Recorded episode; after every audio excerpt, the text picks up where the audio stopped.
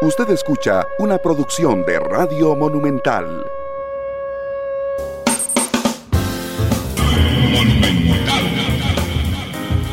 Hola, buenas tardes, bienvenidos. Esto es Matices. Yo soy Randall Rivera. Muchas gracias por acompañarnos en un nuevo programa de, de Matices. Recordándoles que pueden emitir sus opiniones a través del Facebook de Noticia Monumental, donde estamos transmitiendo en vivo, y puede ser también en el WhatsApp 899-35935. Hoy tengo un especialista que respeto enormemente, el intensivista Marco Vinicio Bosa, a quien estos micrófonos extrañaban, porque ya ha pasado un par de meses sin, sin, sin la presencia del doctor Bosa. Doctor, bienvenido, ¿cómo le va? Muchísimas gracias, Randall. Vea que a mí me tiene usted extrañado, porque estábamos con una muy buena racha y mes a mes ¿Se acuerda que hablábamos de que mes a mes celebrábamos mes? Vea, qué interesante. El país ha cambiado mucho, sobre todo el perfil de salud ha cambiado mucho en estos últimos dos meses y estoy segurísimo de que nuestra conversación va a ser sumamente interesante porque hay varios elementos que hay que destacar con mucho énfasis y creo que, que en, este, en, este, en esta plataforma, Randall, vamos a tener una oportunidad de oro de ponerle el cascabel al gato. Yo quisiera empezar por algo que ha cambiado en el último año y es el lenguaje. Ya va a ver por qué, por qué le tocó el tema del lenguaje. De hecho, voy a empezar ahí. Este, ah, me encanta, me encanta. Hay una palabra que agregó la Real Academia de la Lengua la, hace un par de semanas. Que es, ya me la imagino. Covidiota. Covidiota. Este, Defínamela, Randall. La yo, cada, vez veo más. Covidiota es la gente que pese a tener conciencia de la existencia del el virus, no toma las medidas adecuadas estando en sus manos. Eso es un covidiota. Hay otra cosa que es la gente que no cree en la pandemia. Ese es, ese es idiota sin COVID. Ok, pero Ok, y otra gente que no puede tomar medidas, pero la gente que sí conoce, que sí sabe y que tiene en sus manos tomar medidas y que aún así no las toma, son los covidiotas. Y yo realmente, doctor, he visto un montón eh, desde hace muchos meses, pero tal vez se ve mucho más marcado en este instante ante la velocidad del contagio, doctor. La velocidad del contagio, Randall, es una de las cosas más vergonzosas que en este momento estamos viviendo. A mí me preguntan que por qué el gobierno no es más rígido, que por qué las autoridades de salud no son totalitarias, que por qué no vivimos en un régimen represivo. Y una de las cosas que más me preocupa, Randall, es que en algún momento el pueblo costarricense estaría dispuesto, si esta tendencia es real, es decir, la de, ceder libertad, el pueblo costarricense estaría dispuesto a ceder responsabilidad individual y a ceder libertad individual a cambio de un sistema autoritario, represivo, totalmente disciplinario. Esto es muy peligroso, Randall. Estamos viviendo tiempos muy peligrosos. Yo creo firmemente en que las personas adultas capaces, no los covidiotas, no las personas que tienen lesión cerebral, no las personas que tienen una patología psiquiátrica estilo sociopatía extrema o psicopatía extrema. Las personas normales, las personas eh, del pueblo, las personas con capacidad de, decisión, la, gente que decide el futuro de este país y más que el futuro, el presente de este país, debería estar haciendo ya un alto en el camino y darse cuenta de que si tenemos un alto índice de contagios, no es porque el gobierno sea permisivo, no es porque el gobierno no sea represivo. Si tenemos un alto índice de contagios es porque las personas son negligentes, irresponsables, son indolentes, vale, erguistas, perdón por la palabra, les vale el que les vale el, ergo. El ergo, ¿verdad? vale erguistas, que les vale el ergo. Y no puede ser. Y esto no puede ser. Randall, COVID-19, lo hemos hablado muchísimo acá, es una enfermedad infecciosa que se transmite de persona a persona. Si la persona enferma se protege y protege, si la persona enferma se lava las manos, guarda la distancia, usa mascarilla o careta y tiene cortesía e higiene social, no tiene por qué contagiar a otras personas, salvo casos desafortunados, completamente uh, inevitables, como por ejemplo familias extremadamente pobres o extremadamente necesitadas de, de asistencia y de otras cosas más. La persona sana que se cuida, que se lava las manos, que guarda la distancia, que usa mascarilla, que usa careta y que es cortés y que tiene un buen sentido de la higiene social, no tiene por qué contagiarse. Incluso podría pasar por donde hay enfermos COVID y podría tener un muy bajo porcentaje de probabilidad de enfermarse. Es decir, incluso con mascarilla, etcétera, etcétera, si la persona entra en donde hay un enfermo, la, eh, la posibilidad de contagio es de menos del 1%. Pero entonces, ¿qué es lo que está sucediendo en el país? Que, que tenemos 1.900 casos, que tenemos 1.600 casos. Eso no es culpa del gobierno. Qué fácil decir, bueno, el gobierno liberó medidas, el gobierno liberó restricciones, el gobierno es malo, el gobierno es feo, el gobierno es negligente y papi gobierno nos tiene que resolver todo porque nosotros, ciudadanos indefensos y desvalidos, si no tenemos una figura de autoridad rígida, no podemos vivir correctamente. Randall, esa no es mi posición. Yo creo firmemente en la libertad del individuo, yo creo firmemente en la libertad de las personas para decidir su propio destino y creo incluso, creo incluso en la libertad que tenemos para ser covidiotas. El problema se da cuando el número de personas que se enfrentan a la enfermedad de una manera indiferente, negligente, irresponsable, y el número de enfermos empieza a crecer en el país, sufrimos todos. Y es que ese es el problema. El problema es que la enfermedad se puede evitar. El problema es que la gente tiene el poder, el conocimiento, las habilidades, los recursos para evitar la enfermedad. Y a pesar de eso, Randall, la realidad cotidiana nos demuestra que se hacen fiestas, que se hacen reuniones, que hay guareras por todo lado, que hay clandestinas, que la gente dice, ay, es que estoy cansado, estoy eh, eh, desmotivado, eh, me siento deprimido de estar en la casa. Hombre, busque oficio, busque oficio. ¿Qué es esa barbaridad, por Dios? Lo que estamos haciendo no es entreteniendo a las personas en sus hogares con el propósito de tenerlos siempre con la carcajada en la boca. Lo que estamos haciendo, Randall, es educando a las personas para recordarles que esta enfermedad se puede evitar. Y de todo lo que hemos hablado, Randall, eso es el mensaje más importante, el más relevante. COVID-19 es que depende de la irresponsabilidad de las personas para aumentar el contagio. Así de simple, así de simple. Doctor, a mí realmente me asusta muchísimo eh, el tema de la desinformación, que yo cada vez lo veo con, con, mayor temor, particularmente por el tiempo en que pasa entre el contagio y los primeros síntomas, donde yo empiezo, digamos, ya pasé cuatro días regando el virus por todo lado yo no, no, no, no veo que esto, discúlpeme el francés, le entre a un montón de gente. Eh, Correcto. Eh, pese a un año y pico de información, doctor. Ah, primero que nada, tenemos el hecho de que la gente tiene un nivel de saturación de información. Y desafortunadamente, Randall, la posición tuya y la posición mía puede ser terriblemente diferente a la de otras personas que tienen otro perfil, eh, otra función, otro nicho dentro de la sociedad. El problema es que hay una infodemia y hay una inundación permanente de redes sociales y de todo el tipo de recursos informativos en donde uno dice que COVID es verde, que COVID es azul, que COVID es rojo, que COVID se transmite, que COVID se mata, que COVID no se mata. Y llega el momento en que hay personas que realmente se sienten confundidas y puede haber una resistencia a creer las voces oficiales de la pandemia.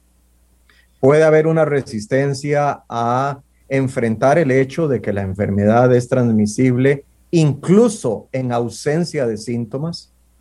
Puede tener un cierto grado de resistencia a las medidas de aislamiento pensando o viviendo en carne propia el hecho de que el aislamiento significa para esa familia problemas económicos severísimos. Déjame, déjame contarte una historia, déjame contarte otra realidad, Randall. Nosotros hemos tenido en Costa Rica varios episodios, incluso muy numerosos, de dengue. El dengue es una enfermedad que también es provocada por un virus, pero a diferencia del el COVID-19, dengue es una enfermedad que se transmite de persona a persona a través de la picadura de un zancudo o de una zancuda. Esta zancuda casera pica a una persona enferma, le extrae sangre, en la sangre va el virus y cuando esa zancuda vuelve a picar a otra persona diferente, le transmite a través de sus glándulas salivales el virus y enferma a esta persona. ¿Por qué es relevante esto que estoy mencionando, Randall? Porque el dengue da seis personas asintomáticas por cada persona sintomática. Es decir, en una familia podríamos tener a seis personas que tienen la enfermedad llamada dengue sin darse cuenta, porque no están desarrollando síntomas. Y solamente una desarrolla síntomas a pesar de que siete están enfermos en total. Como consecuencia, las personas que no tienen síntomas muchas veces se descuidan y no participan de la actividad esta de estar erradicando criaderos de zancudos, de estar erradicando llantas viejas, macetas con agua acumulada, etcétera, criaderos donde es muy evidente que hay huevos de zancudo, etcétera, etcétera. Las personas muchas veces se sienten afligidas cuando el Ministerio de Salud llega a fumigarles la casa y las familias se sienten ofendidas cuando llegan los vecinos a decirle que hay que erradicar las cosas viejas que tienen en el patio porque está generando criaderos de zancudos, precisamente por eso, porque en aquel núcleo familiar de siete personas, solo una se enfermó. Yo te puedo asegurar, Randall, que si de ese núcleo familiar los siete mostraran eh, síntomas, de inmediato los siete estarían limpiando el patio, los siete estarían limpiando las canoas, los siete estarían erradicando los criaderos de zancudos. ¿Qué pasa entonces ahora con COVID-19? Que tenemos una situación similar. COVID-19 da síntomas después de cuatro días de incubación, incluso seis días de incubación. Pero para cuando aparecen los primeros síntomas de COVID, ya la persona tiene por lo menos 48 horas de ser eh, contagiosa, de tener la capacidad de, pasarle la enfermedad a otra gente. Eso ya de por sí preocupa, Randall, y yo al igual que vos me siento muy afligido por esta situación, porque alguien puede transgredir las medidas de protección, participar en alguna actividad social o incluso estar en el trabajo desarrollando sus labores habituales y que llegue un compañero irresponsable, contagiado y sin saberlo, eh, que esté pasándole la enfermedad a los demás. Esto es una... Imagínese en un bus. Bueno, imagínese en un bus, imagínese en un taxi colectivo, imagínese usted en un, en un ascensor, imagínese usted pasando por un pasillo de un supermercado donde hay poco espacio y alguien para variar atraviesa el carrito y se hace ahí una presa de gente. Hay muchas condiciones, hay muchas condiciones, Randall, por no decir los, los vestidores de los gimnasios, por no decir los vestidores de los estadios deportivos, por no decir las salas de reuniones de ciertas empresas ejecutivas, por no decir un montón de lugares donde el contagio se puede estar dando sin que haya una percepción de riesgo real por parte de la gente que está ahí. Eso por un lado, Randall. Ahora agravemos la situación hablando de que la Organización Mundial de la Salud estima que de un 30 a un 50% por encima del número de casos detectados puede ser la población asintomática. Esto significa, Randall, no, la, no la población que está en periodo de incubación, Randall, no la gente que va a tener síntomas, sino la gente que estando enferma y siendo capaz de pasar la enfermedad, nunca van a desarrollar síntomas o van a ser tan leves que van a ser escondidos, minimizados o ignorados. Entonces, imagínate que cuántos casos tiene Costa Rica de COVID en este momento, más de 200 mil, más o menos. Eso significa que deberían haber habido y seguir habiendo hasta el momento un total de 100 mil pacientes asintomáticos que nunca mostraron signos clínicos. Esto significa que si en este momento, esto es una, una estimación muy burda, puede ser que me esté equivocando, pero ayer nos reportaron que en este momento Costa Rica tiene 38 mil casos activos. Eso significa que podríamos decir con algún margen de seguridad que hay más de 10 mil personas con la enfermedad y sin síntomas. Posiblemente 19 mil personas, posiblemente 15 mil personas. ¿Qué significa esto, Randall? Esto significa algo muy claro. No tenés que esperar a ver el síntoma en tu vecino, no tenés que esperar a ver el síntoma en tu compañero de trabajo, no tenés que esperar a ver el síntoma en tu compañero de bus para guardar la distancia, usar mascarilla correctamente y lavarte las manos frecuentemente cuando no estás en burbuja. Fácil, fácil. Es que no hay vuelta a página, no hay discusión. Que ahí viene el cura del pueblo, perfecto, no es mi burbuja. Que ahí viene el prohombre, una persona que ya va para santo, una persona maravillosa, la mujer más generosa de toda la vecindad. Fantástico. No tiene síntomas de COVID. Fantástico. No es mi burbuja.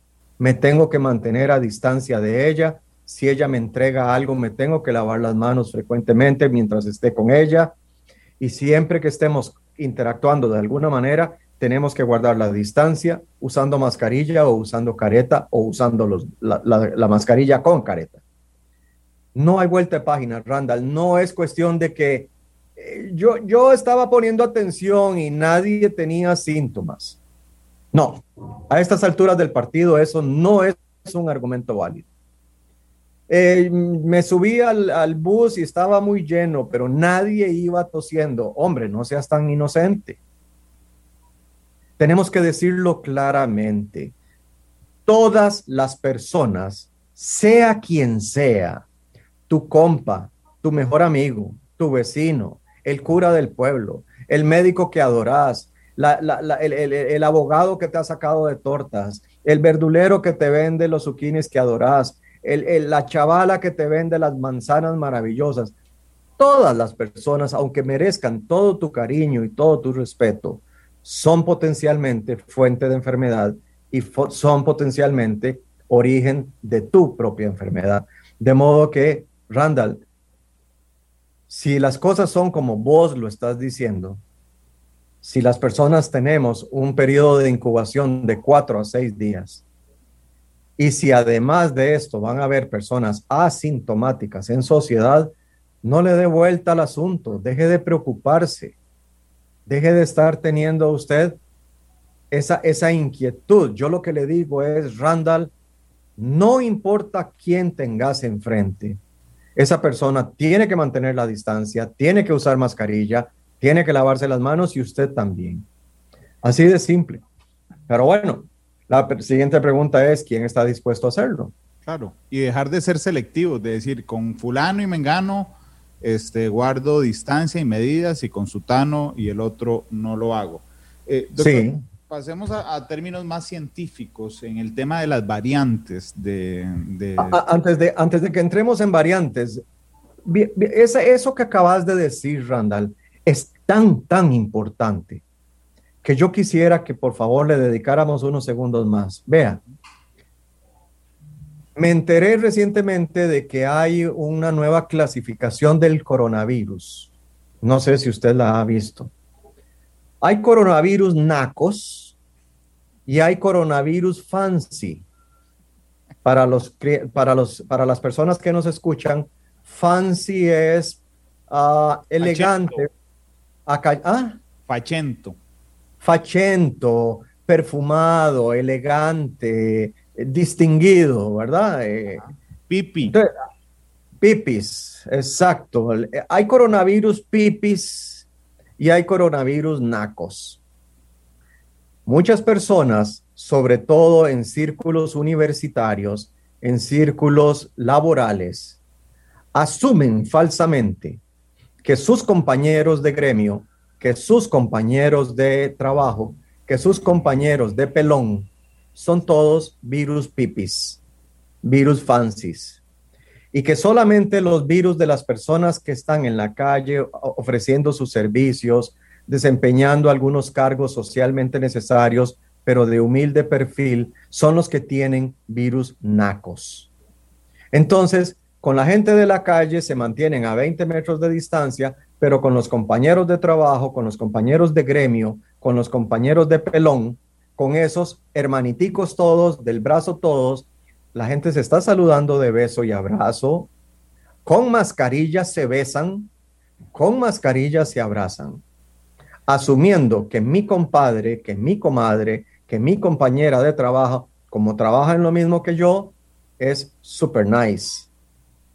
Y por lo tanto no significa ningún riesgo para mí.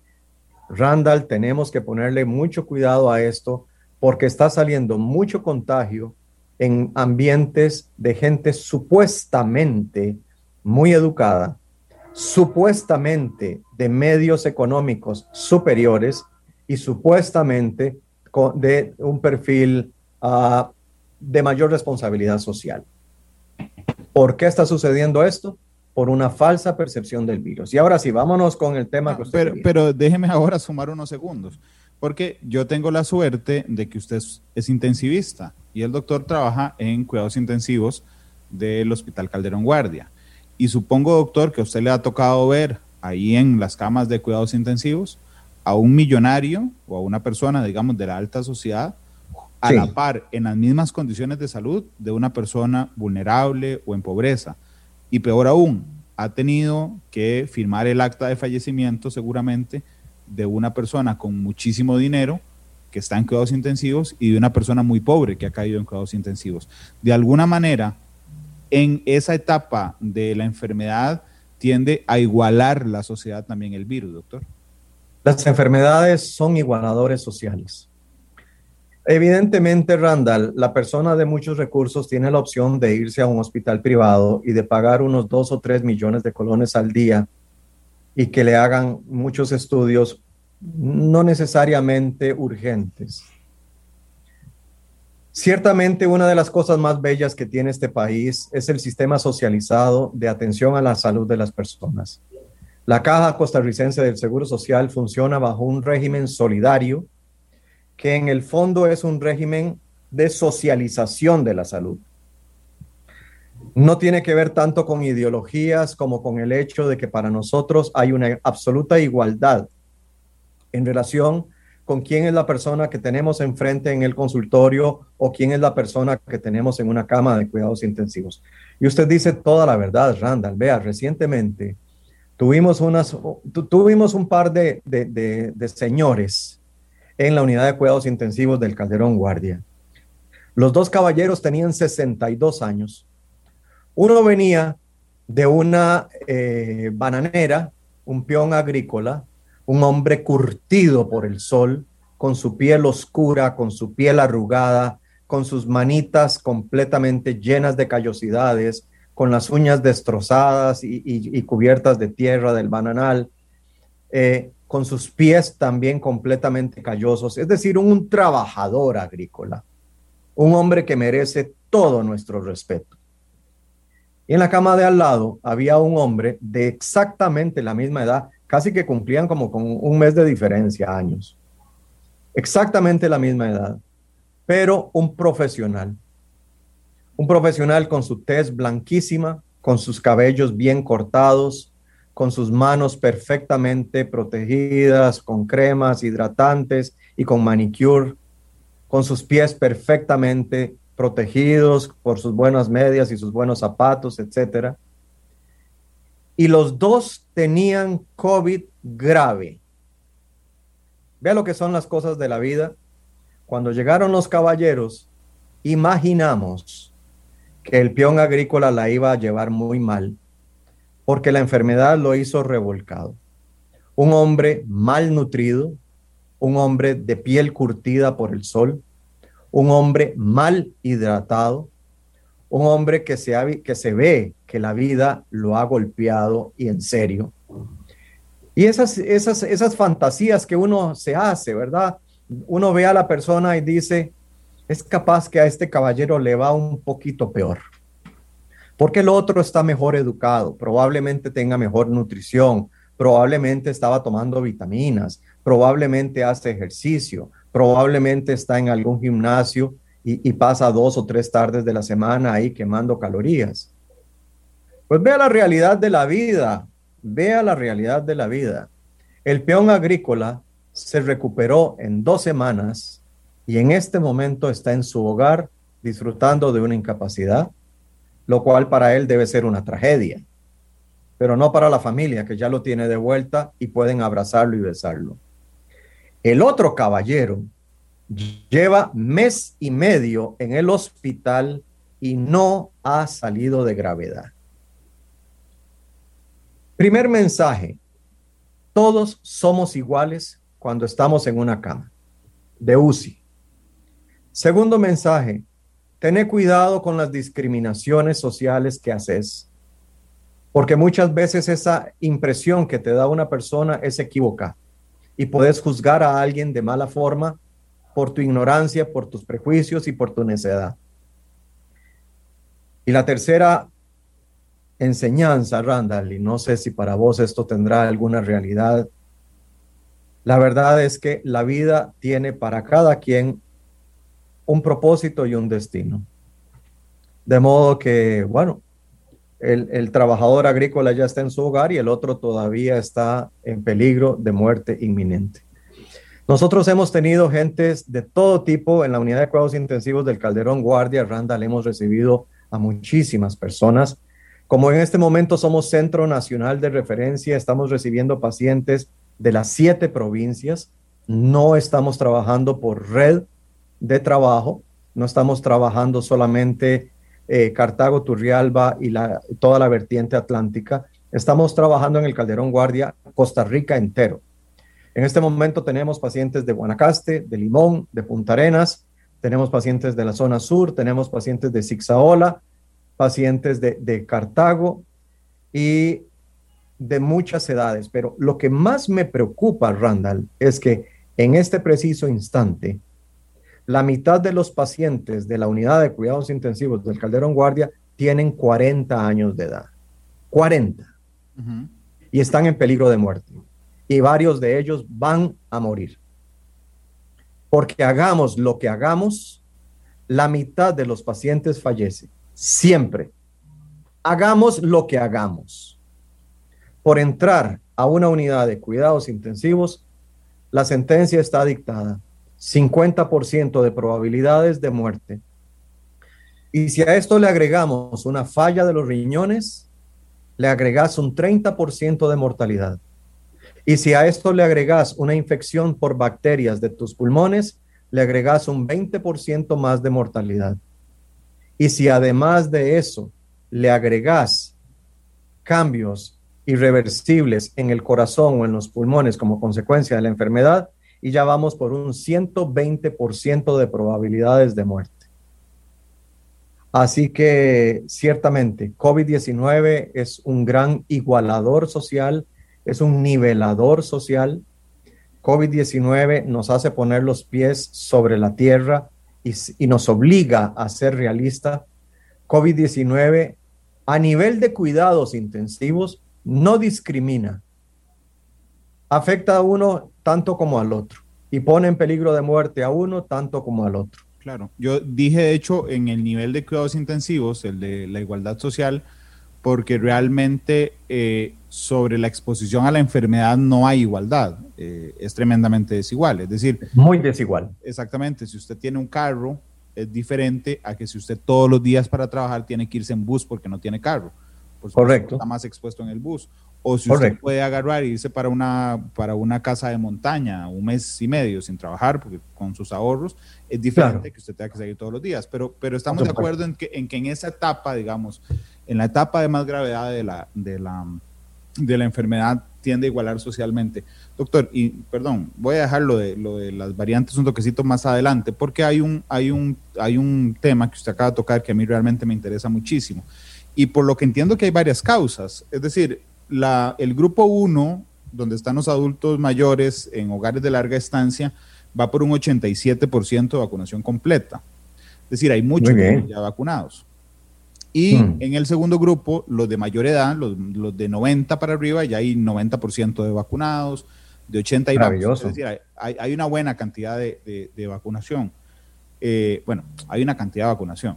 Este, la cosa es que más y más estamos notando gente más joven, internada, gente más joven en cuidados intensivos. Y supongo que empezaremos a notar ahorita, si no es que ya, gente más joven falleciendo. Claro, alguien podría decirme, Randall, ¿qué, qué, mm, argumento más tonto? Si la, si la gente mayor ya está vacunada, por supuesto que la mayoría eh, eh, de enfermos y de eh, personas en cuidados intensivos van a ser más jóvenes.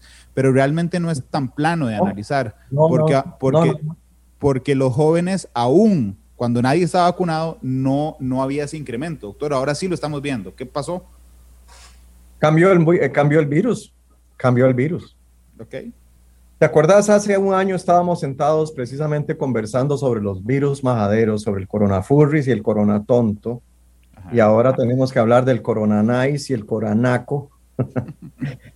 Eh, estábamos hablando de virus, Randall, y lo que estábamos diciendo es que los virus respiratorios son virus que tienden a cambiar con alguna frecuencia. Los expertos en virus del mundo no, no llegan a consensos todavía. Todavía no se sabe qué tan variable es este virus en el tiempo. Pero recientemente me encontré una publicación en la que alguien se atrevió a decir que uno podría esperar algún error de transcripción genética del virus que tenga algún valor heredable, es decir, que varias generaciones de virus adquieran esa mutación, este cambio, cada 15 días, cada 15 días. Entonces, por ejemplo, hace poco a un personero, a un profesional de la Universidad de Costa Rica, experto en virus, se le hizo una entrevista y se le pregunta que cuántas mutaciones tiene el virus costarricense. La respuesta fue que durante el año 2020 fuimos capaces de identificar por lo menos 14 mutaciones. Y en lo que va del 2021, si mal no recuerdo, creo que ya se identificó una o dos más. Y este profesional lo que decía era que él podría esperar a cinco años plazo que el coronavirus costarricense tuviera por lo menos 100 mutaciones con relación al virus de Wuhan. Los virus respiratorios cambian, Randall. Coronavirus, el SARS-CoV-2 va, está cambiando y va a seguir cambiando. Una de las cosas bellísimas de la virología es cómo puede uno rastrear el origen de ciertas cepas del virus y nosotros hemos sido capaces de determinar que los virus originales costarricenses tenían un número importante de mutaciones, algunas de ellas por filogenética rastreamos el origen de estas mutaciones y nos dimos cuenta que los virus ticos tienen cambios que se, originaron en Alemania, que los virus ticos tienen cambios que se originaron en Estados Unidos y que los virus ticos tienen cambios que se originaron en Brasil, aunque hayan sido detectados en Japón. Qué interesante. Una vez más se nos demuestra que los virus respiratorios tienen mutaciones, tienen cambios y hasta la fecha, Randall, eh, tocando un poquito el tema que vos me estás anticipando, hasta la fecha se describen por lo menos 4.000 variantes de coronavirus SARS-CoV-2 en el mundo. Y, si, y hilamos un poquito más fino, por debajo de las variantes hay lo que se llaman linajes y Costa Rica tiene 20 linajes diferentes. Y por encima de las variantes está lo que se llaman cepas y ahí el número está más restringido, por supuesto, en todo el mundo. ¿Qué está sucediendo, Randall? Está sucediendo que hay un cambio en el triángulo epidemiológico. ¿Qué es el triángulo epidemiológico? Triángulo epidemiológico es un modelo teórico que explica cómo se reproducen las enfermedades infecciosas. ¿De qué depende la, transmisión y la, reproducción de enfermedades infecciosas? De un triángulo en el cual hay tres vértices. En un vértice tenemos el virus. El virus va a ir cambiando y conforme el virus cambie, va a adquirir nuevas capacidades, nuevas habilidades, nuevas características que van a modificar el cuadro clínico. El segundo elemento, el segundo vértice del triángulo epidemiológico es el receptor, es decir, el huésped, el que recibe el virus, en este caso el ser humano. Y en Costa Rica tenemos un cierto perfil demográfico, tenemos una dieta más o menos uniforme, tenemos un estilo de vida, más o menos uniforme, pero con variantes locales que explican también por qué en algunos lugares es menos intensa la enfermedad y en otros más intensa la enfermedad. Y el tercer, el tercer vértice de este triángulo es el ambiente. Y resulta que Costa Rica, por ejemplo, no tiene ni otoño ni invierno, por lo tanto, uno no espera ver los cuadros respiratorios tan graves que se ven en lugares donde hay fríos que rayan los cero grados centígrados en el exterior. Desde esa perspectiva, Randall, ¿qué ha pasado en Costa Rica? Bueno, primero que nada, ya sumamos 20 linajes del virus. Segundo, ya hay varias variantes que han sido reconocidas como importantes en Costa Rica. Tercero, las personas de mayor riesgo se han vacunado efectivamente por edad, por edad. Pero en este momento todavía tenemos pendiente empezar a vacunar de forma masiva a las personas en, lista de espera por riesgo inmunológico o por riesgo clínico, que ya viene de camino, ya eso se está dando, ya estamos empezando con eso. La otra cosa que hay que recordar, Randall, es que este virus tiene muchísima afinidad por el tracto respiratorio, pero también puede tener afinidad por el tracto digestivo y en ámbitos diferentes uno podría esperar conductas diferentes. Entonces, resulta que la persona que contagió a esa otra que vos conoces no tenía ni tos, ni, ni catar, no tenía ni tos, ni mocos, ni flemas, ni nada, sino solo diarrea. Entonces, al problema que usted me daba antes de que durante cuatro o seis días la persona es asintomática porque está en periodo de incubación, pero llegará el momento en que es contagiosa, tenemos que sumarle el hecho de que hay un porcentaje enorme de población que es asintomático y tenemos que meterle además un porcentaje de la población con síntomas atípicos para una gripe. Por ejemplo, las personas que tienen una calenturilla y varios días de diarrea. ¿Tenés COVID? No, yo no tengo COVID, lo que tengo es diarrea. ¿Ve? Entonces, por ahí va la cosa. Ciertamente, Randall, no es una pregunta eh, ignorante la que hiciste, es una pregunta muy interesante, porque el hecho de que la población de más riesgo esté vacunada no hace que automáticamente la juventud tenga que enfermarse. La gente joven tiene sus propias características demográficas, sus propias características epidemiológicas. Y si a los jóvenes no les pasa mucho y los viejos están vacunados, uno podría esperar entonces que repunte en, edades entre los 40 y los 60 tal vez. No es cierto. No es cierto. Porque el hecho de que estén protegidos los de mayor riesgo Perdón, doctor, porque el virus no es que viene, estamos usted y yo en el mismo lugar, y no es que viene y dice, suave, el doctor vos está infectado, entonces voy a irme con, con Randall. Eso no pasa. O sea, la, exposición es exactamente la misma. Entonces, uno lo que debería esperar con la vacunación es que haya una disminución de pacientes mayores, eh, graves, pero no un repunte, lo que no tiene lógica es un repunte de los otros. Lo que no tiene lógica automática es un repunte de la gente que no es de la tercera edad. Eso no tiene lógica.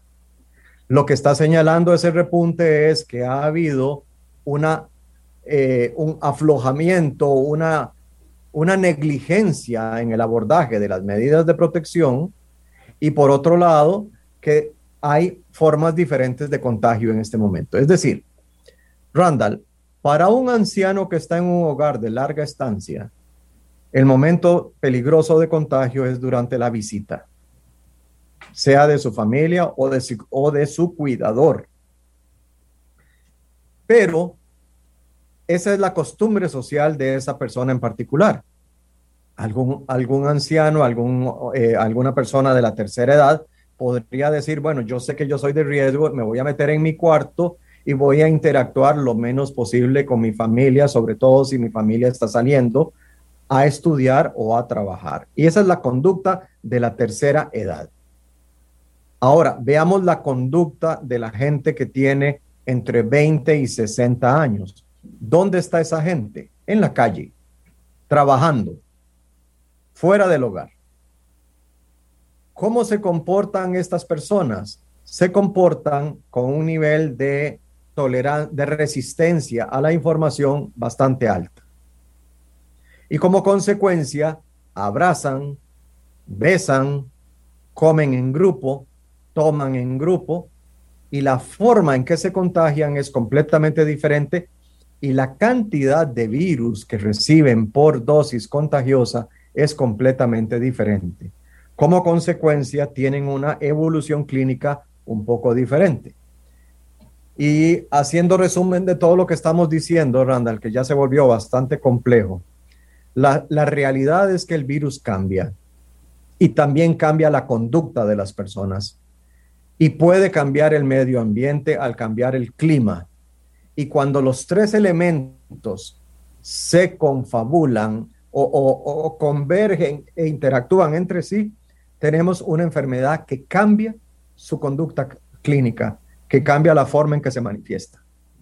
Claro, pero hemos visto entonces cambios en los tres vértices. Es decir, uno, que es la enfermedad, las variantes, las, cepas, las variantes y eh, las filiaciones. Los linajes. Eh, los linajes. Las ah, cepas, variantes y linaje. Correcto. Ok. El otro vértice es el receptor. Y hemos visto cómo aflojamos medidas. Ahí han cambiado dos vértices.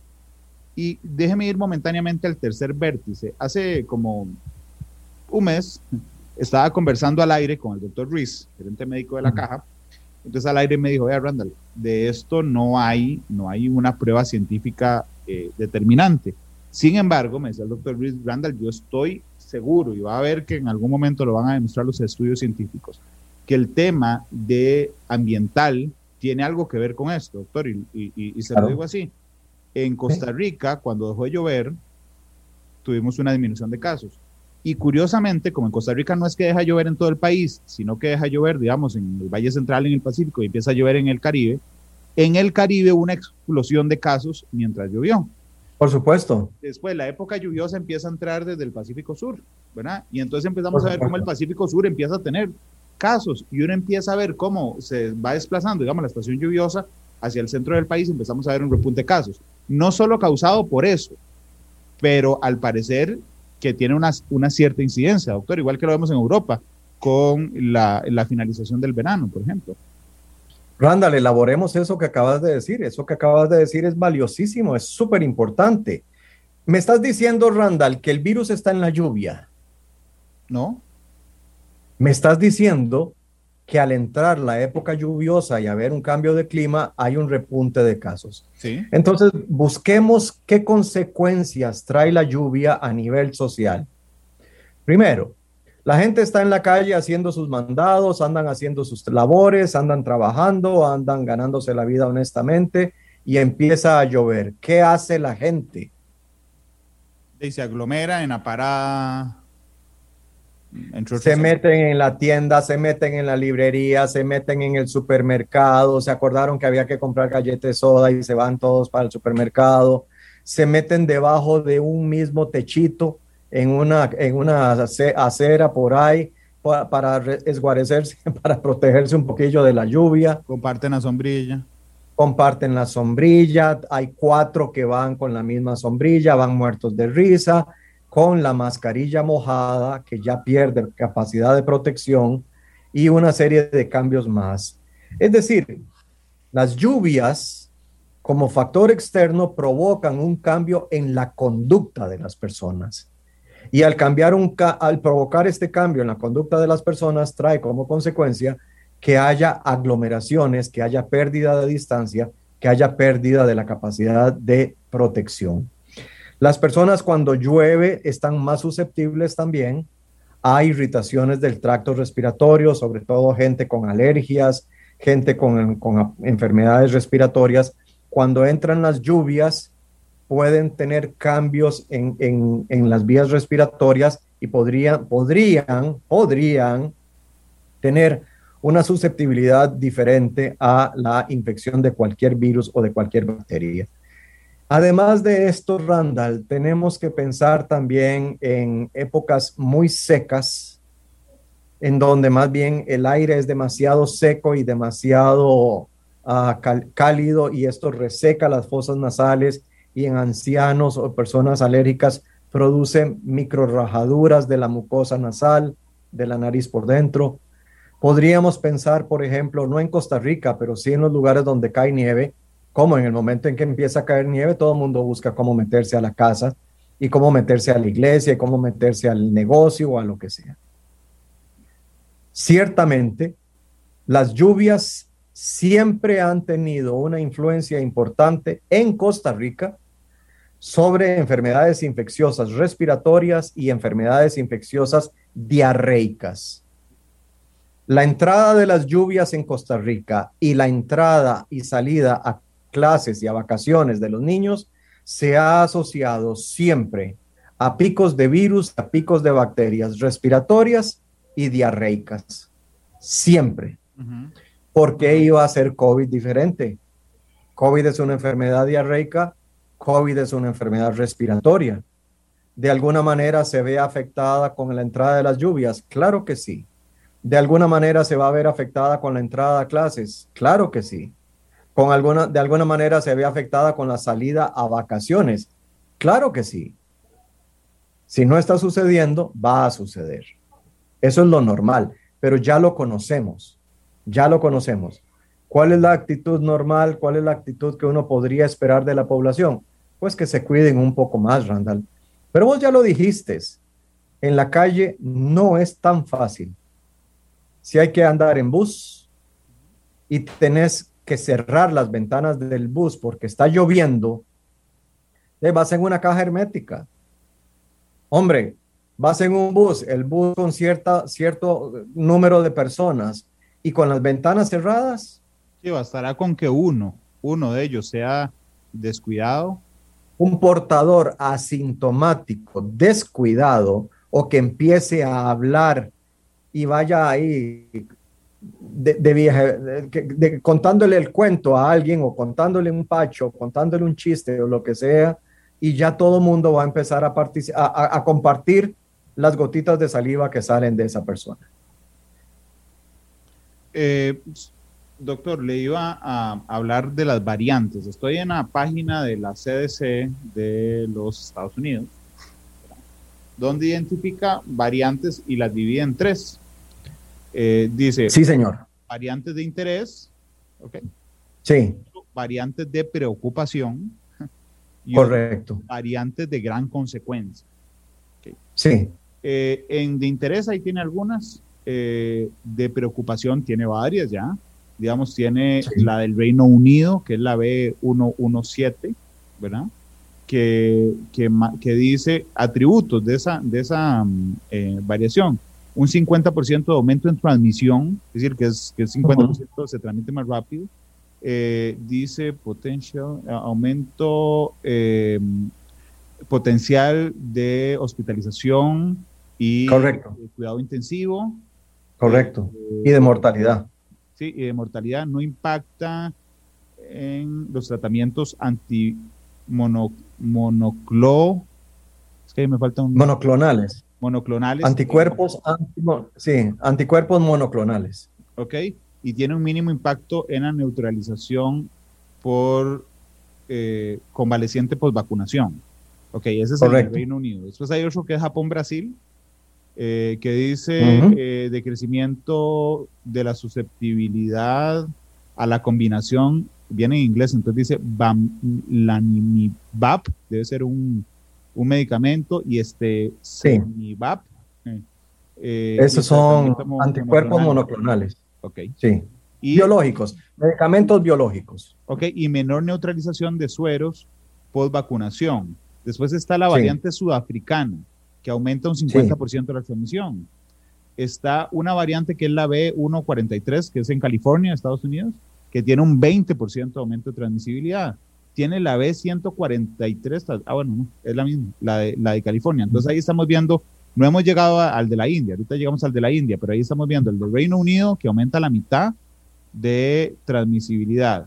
La de Japón-Brasil, que, que disminuye la efectividad de los tratamientos eh, monoclonales. La de Sudáfrica, que aumenta 50% de la transmisión, eh, la de California, que la aumentan 20%, eh, doctor, y así nos vamos a ir encontrando poco a poco más.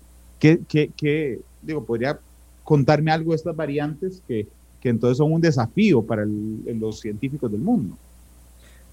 Quieres que el desafío esencialmente tiene dos vertientes. El primer desafío es ver si la variante es o no atacada correctamente por la vacuna y la otra es un desafío de salud pública.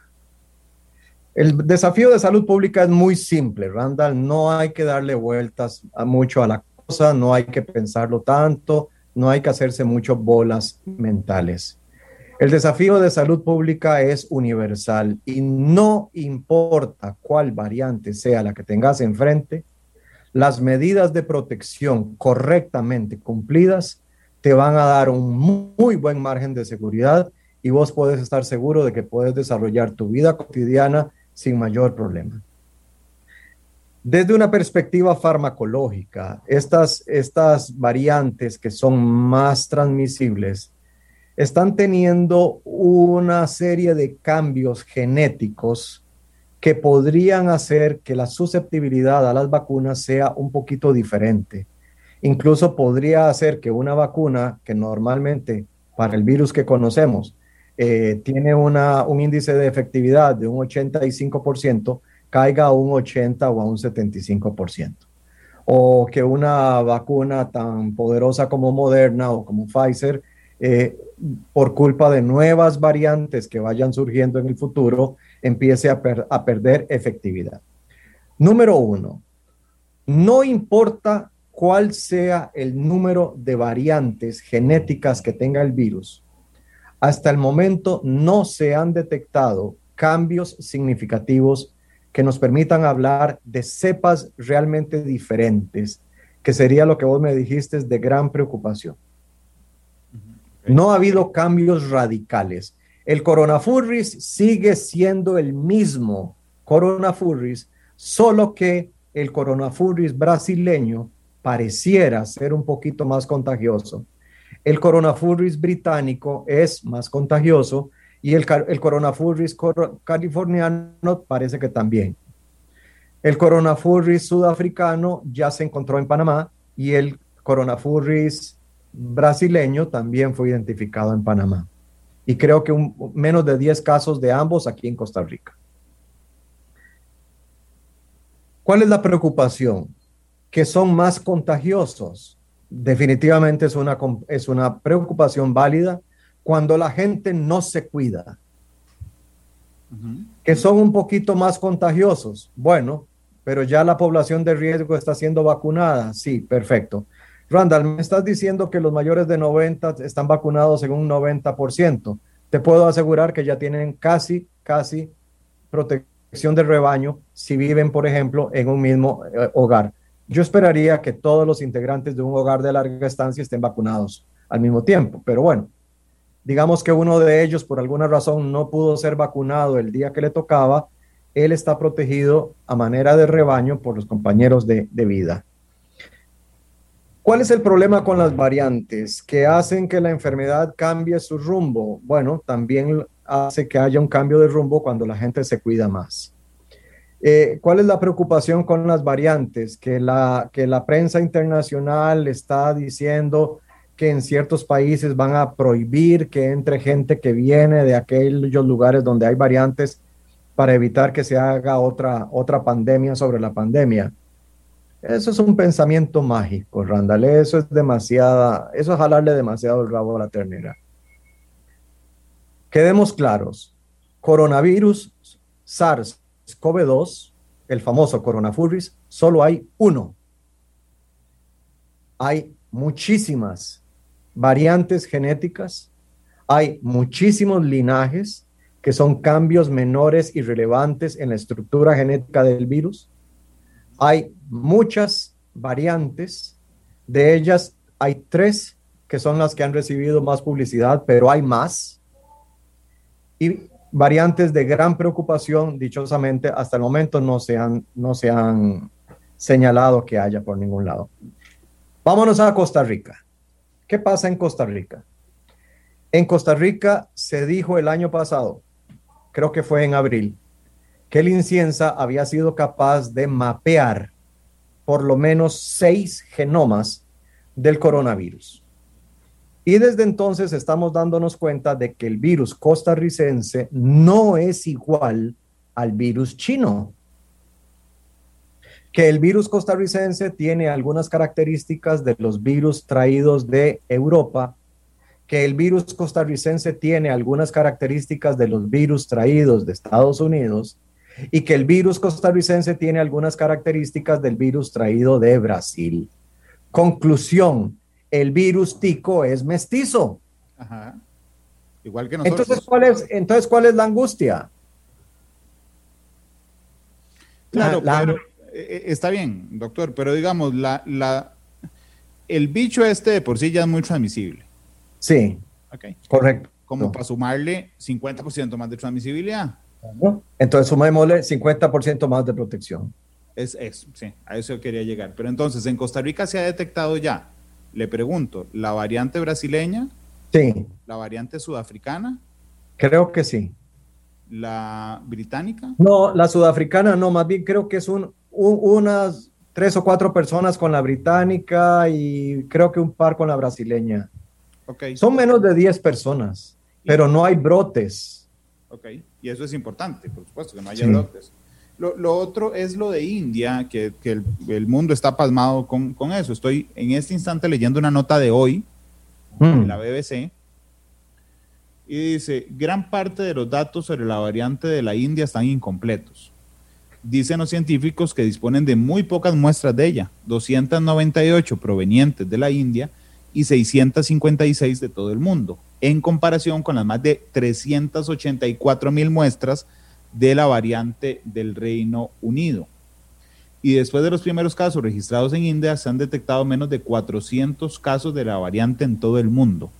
Esta es información de la BBC hoy. Es decir, que pareciera que la variante India solo está actuando de momento, pareciera, en India con más fuerza, en otros países con mucha menos fuerza, pero que es devastador. Lo que pasa es que lo que quiero que me aclare es si es devastador por las características de la variante o si es devastador por las características de los receptores o del ambiente.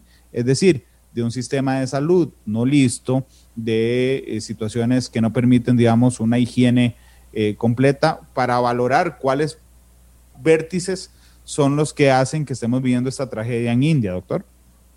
La India es uno de los países con la densidad poblacional más alta del mundo. Las ciudades de la India son particularmente terribles en cuanto a densidad poblacional y el índice de pobreza es grave. En la India hay gente que muere de hambre. En la India hay un sistema de castas sociales que ha permitido que la gente en el poder político, en el poder militar o en el poder económico alquilen habitaciones de, hotel para asegurar que en algún momento, si caen enfermos, puedan ser atendidos por sus médicos privados en un ambiente absolutamente controlado. En la India la situación está tan terrible que ya no hay posibilidad de hacer las ceremonias hermosas junto al río Ganges de cremación, etcétera. Han tenido que hacer fosas comunes y cremar miles de cadáveres día tras día tras día de forma común. Los tres vértices que me estás mencionando, este, Randall, entran en juego. Es decir, un ambiente ultra contaminado, ultra pobre, donde no hay individualización del enfermo, en donde todos duermen en una covachita de cuatro metros cuadrados, de ocho metros cuadrados, eh, durmiendo en esteras sobre el piso. Estamos en una situación en donde la gente sale a las calles tratando de sobrevivir, buscando brete en algún lugar, y usted ve una, un verdadero mar de cabezas desplazándose por las calles en las diferentes horas del día. En esos ambientes externos es muy difícil que haya una adecuada protección de las personas, aunque la gente coja camisetas viejas y se las ponga como Donald Trump y diga la camiseta vieja es una buena protección. No es cierto, no es cierto. Entonces, tenemos que tener en cuenta otro factor importante. Lo primero es el ambiente. El ambiente es paupérrimo, la pobreza es terrible. Y desde esa perspectiva, las probabilidades reales de protección son mínimas, son remotas. Número dos, ¿cuándo cambia el virus, Randall? El virus cambia dentro del cuerpo humano cada vez que las células humanas están tratando de reproducirlo. ¿Por qué? Porque la secuencia genética tiene más de 30.000 unidades de información entre una y otra célula, entre un cambio y otro, entre un anticuerpo y otro, entre un glóbulo blanco y otro, algunas de estas piezas de información cambian, se equivocan o son del todo eliminadas del virus. Como consecuencia, cuanto más exposición tenga el virus a la población humana, tanto mayor será la probabilidad de que hayan cambios genéticos. Algunos cambios genéticos podrán cambiar de forma irrelevante, fútil. Entonces, a nadie le preocupa porque ni siquiera son casos de estudio, por lo tanto, nadie los detecta. Son cambios irrelevantes en el virus. Nadie los detecta porque no provocan ningún cambio real en la enfermedad y no se puede estar haciéndole exámenes de todo a todo mundo. Lo otro que puede suceder es que haya cambios que más bien favorecen la muerte del virus y evidentemente estos cambios rápidamente son eliminados. Rápidamente la población de virus que tiene estos cambios va a ser eliminada y con esta eliminación muere el cambio genético desfavorable.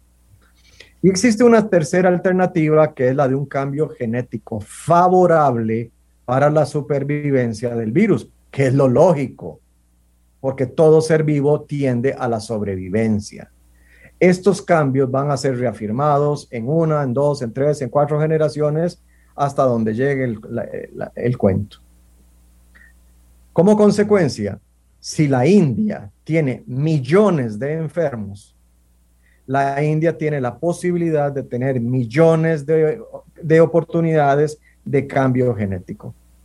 De eso se trata esto, Randall más enfermos hay, más probabilidades hay de cambios genéticos del virus.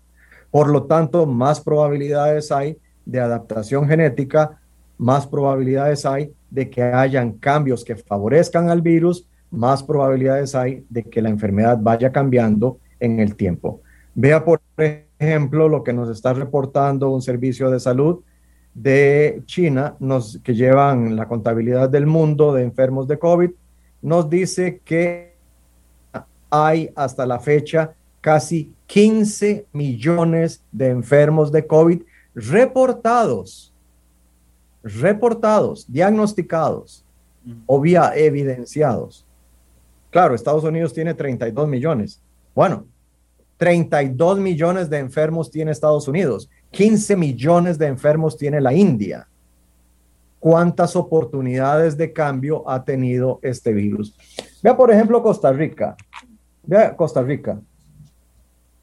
¿Cuántos enfermos hemos tenido? 200 mil. Bueno, en este momento nos dice el Inciensa que tenemos el linaje B1163, B1, B1291, el B1119, el B1203 y en Punta Arenas y en el Pacífico Sur se está detectando el linaje A2.5, que es un linaje californiano. Vea qué interesante. Y que se detectó originalmente en Panamá. Entonces, en ese Pacífico Sur nuestro, con ese intercambio fraternal Costa Rica-Panamá, también nos están entrando nuevas cepas virales. Esto lo puede regular, esto lo puede regular el gobierno. No, no, por supuesto que no. De hecho, lo que me imaginé cuando usted habla de esas copias, doctor, es como que a mí me traigan una, un documento con mil páginas, bueno, con 30 mil páginas, ¿ok? Y me digan, tome, tiene que tipearlo la cantidad de veces que pueda, pero no lo puede copiar y pegar, tiene que tipearlo.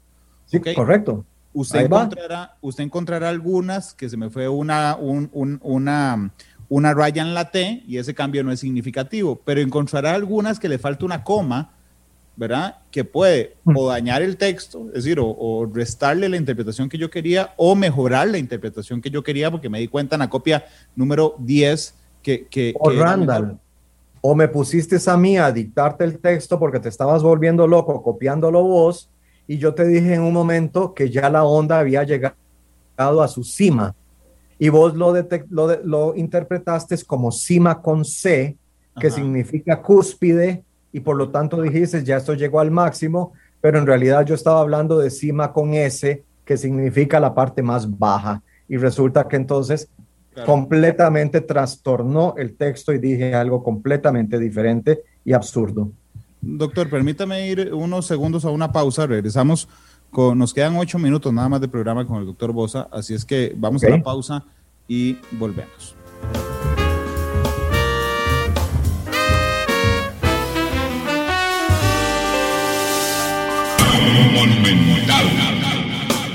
Analizamos los tonos de la actualidad, exploramos sus contrastes, matices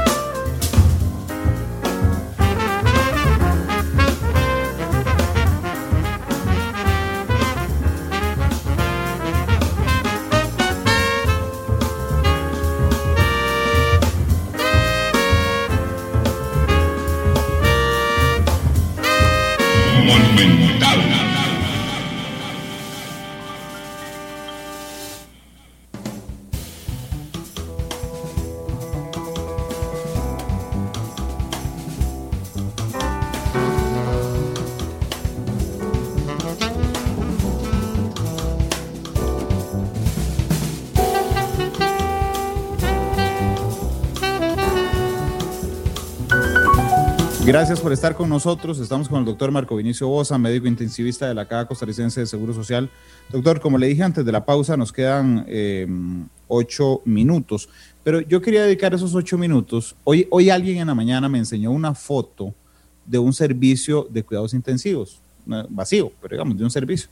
Entonces me dijo, mira, vos sabías que los servicios de cuidados intensivos son así o sea, ve que cargas, todo lo que tienen. Entonces yo, yo lamentablemente me acordé, algo muy doloroso para mí, de cuando hace 15 años visité a mi abuelita el día que falleció en la unidad de cuidados intensivos.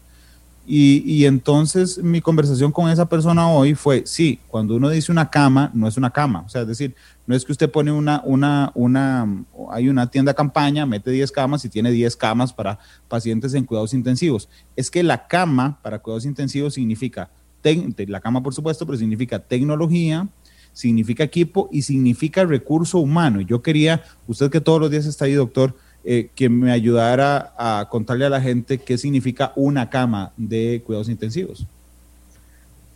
La unidad de cuidados intensivos de un hospital cualquiera de la Seguridad Social costarricense es un centro de esperanza.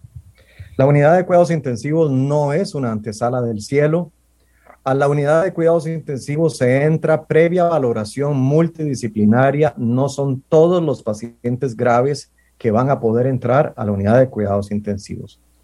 Un paciente enfermo de COVID que está muy bien no es candidato a cuidados intensivos. Y un enfermo de COVID que está demasiado mal no es candidato a cuidados intensivos. Las personas que entran a cuidados intensivos son personas que se pueden recuperar. que tienen posibilidades de sobrevida, estimada a partir de grandes series estadísticas que nos van dando datos. Por ejemplo, una persona que tiene COVID crítico puede tener una posibilidad de sobrevida de un 50% en este momento. Pero si a eso le sumamos falla renal, la probabilidad de sobrevida es del, 80 del 20%. Si le agregamos además trastornos de la coagulación y falla del hígado, la probabilidad de recuperación es del 0%. Y si aún le metemos un derrame cerebral o una trombosis pulmonar, la probabilidad de recuperación es del menos 20%. Es decir, ese no va para cuidados intensivos. Ese no va para cuidados intensivos. Desde esa perspectiva, entonces, el que entra a cuidados intensivos entra con una esperanza de recuperación y vamos a hacer uso de la mejor tecnología, de los mejores conocimientos científicos y de la fortaleza que se desarrolla cuando un grupo de profesionales trabaja en equipo en, eh, alrededor de un mismo plan terapéutico. Entre todos diseñamos el plan terapéutico, el, maestro de el, el director de orquesta.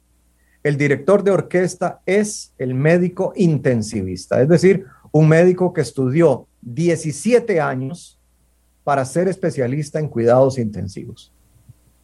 Y a la par suya va a haber generalmente para cada paciente una enfermera o un enfermero que estudió por lo menos seis años y que tiene por lo menos un año de prácticas en unidades de cuidados intensivos para poder ser también parte del equipo de trabajo. Es decir, para conformar nuevos grupos de trabajo con nuevos intensivistas y con nuevas enfermeras, Costa Rica necesita 17 años por cada médico intensivista. Entonces no es tan fácil la cosa. Cuando el paciente entra a la unidad de cuidados intensivos, va a ser cuidado por un médico intensivista, por una enfermera intensivista que a su vez va a tener un auxiliar de enfermería como asistente, va a haber un asistente de pacientes que va a ayudar con las labores de atención de la persona y de su cuerpo, cambiar mantillas, cambiar de posición, llevarlo a, a estudios especiales, hablar con él, darle de comer, etc. Además de esto, vamos a tener un psicólogo clínico atendiendo a los pacientes que se pueden comunicar Vamos a tener a un terapista físico atendiendo a los pacientes que se pueden comunicar y que pueden hacer ejercicios por el tipo de enfermedad o por el tipo de grado de enfermedad que ya tienen. Vamos a tener un terapeuta del lenguaje que le va a enseñar a las personas que han tenido traqueostomía a hablar y a tragar correctamente para que de nuevo puedan ser alimentados a través de la boca. Vamos a tener técnicos de rayos X, técnicos de laboratorio, vamos a tener otro tipo de profesionales como trabajadoras sociales, vamos a tener personas administrativas ayudándonos y por supuesto las unidades de cuidados intensivos tienen su secretaria y su bodeguero, que son los encargados de llevar todo al pie de la letra y además de eso mantener los insumos y los suministros perfectamente suplidos. Además de esto, Randall, vamos a tener tecnología, vamos a tener aparatos que sustituyen los pulmones, los ventiladores mecánicos, que requieren de otros aparatitos para poderse adaptar al cuerpo humano. Vamos a tener eh, aparatos que sustituyen los riñones humanos, que también van a requerir de ciertos aparatitos para adaptarse al cuerpo humano. Vamos a tener aparatos que sustituyen algunas de las funciones del hígado, que también requieren aparatitos para adaptarse al cuerpo humano. Vamos a tener bombas de infusión desde una hasta 15, pasando medicamentos en forma continua y a un goteo establecido por los médicos. Vamos a tener monitores que nos van a decir cómo está funcionando el cerebro, cómo está funcionando el corazón, cómo están funcionando los pulmones, qué tanto CO2 está exhalando, qué tanto oxígeno está saturando la sangre de las personas y una serie de funciones más que pueden obtenerse a través de lo que nosotros llamamos un monitoreo hemodinámico mínimamente invasivo o completamente invasivo, que ya son cálculos de la fuerza contráctil del corazón, de la presión en las arterias pulmonares, de la presión en la vena cava o en la vena yugular, donde quiera. Hay, muchas alternativas, sobre todo en vena cava. Vamos a tener eh, la probabilidad de tener ahí aparatos que calientan al paciente y la cama de cuidados intensivos, Randall, de la que tanto se habla, es una cama que puede costar entre 5 y 20 millones de colones. La cama. Esta cama tiene la capacidad de colocarse en la posición que usted quiera, inclinándose en todos los ángulos habidos y por haber.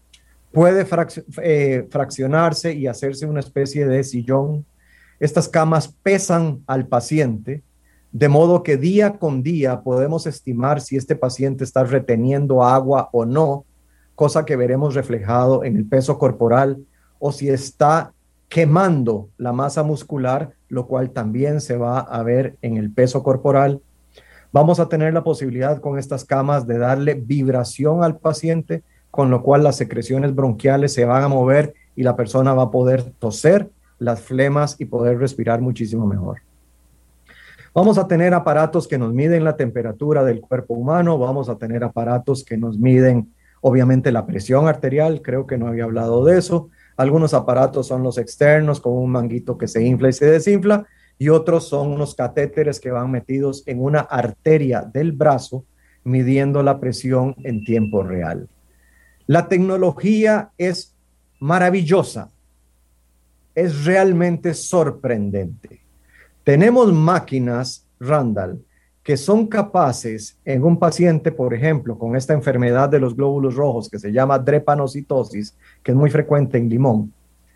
Tenemos capacidad de meterle, de ponerle, meterle un catéter a la persona, conectarlo a una máquina y la máquina se va a encargar de quitarle los glóbulos rojos enfermos en forma selectiva y simultáneamente le vamos a hacer una transfusión de glóbulos rojos sanos a la persona. Para una persona que tiene leucemia y que tiene demasiados glóbulos blancos, podemos conectarlo a esta misma máquina y sacarle el exceso de glóbulos blancos que tiene. ¿Cuánto cuesta esta tecnología? Cientos de miles de millones de colones. Y usted me va a decir qué maravilla la seguridad social y yo le voy a decir qué maravilla la seguridad social. Y usted me va a decir qué compleja es una unidad de cuidados intensivos. Es mucho más que una simple cama. Y es que ni siquiera las camas de la UCI son simples, Randall. Claro. Pero después de que hablemos sobre todas las virtudes de la UCI, después de que nos maravillemos con la, con la tecnología y con los alcances de la ciencia contemporánea, yo te voy a decir, Randall, que cada paciente que entra a cuidados intensivos refleja un fracaso del sistema de salud pública costarricense. Cada paciente en la UCI es un fracaso de la salud pública. ¿Por qué? Porque la gente debería cuidarse más, porque la gente puede cuidarse más, porque la cantidad de gente que, requiere de cuidados intensivos puede disminuir de forma significativa.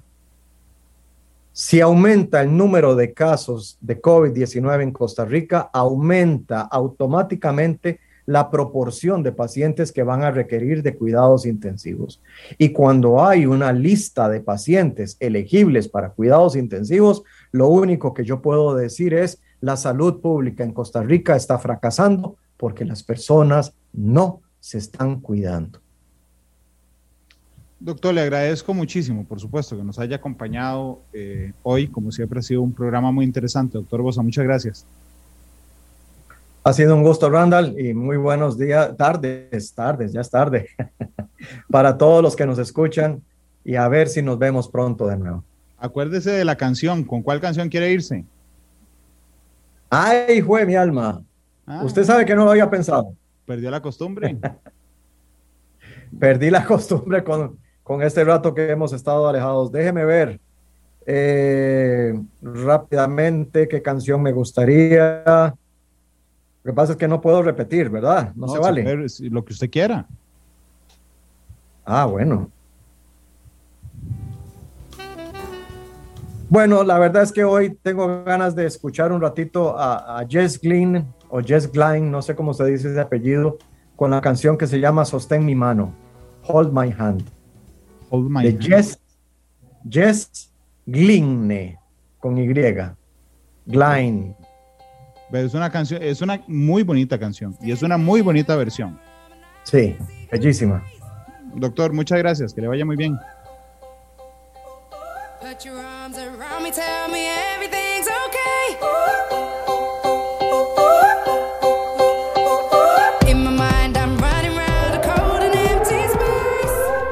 Este programa fue una producción de Radio Monumental.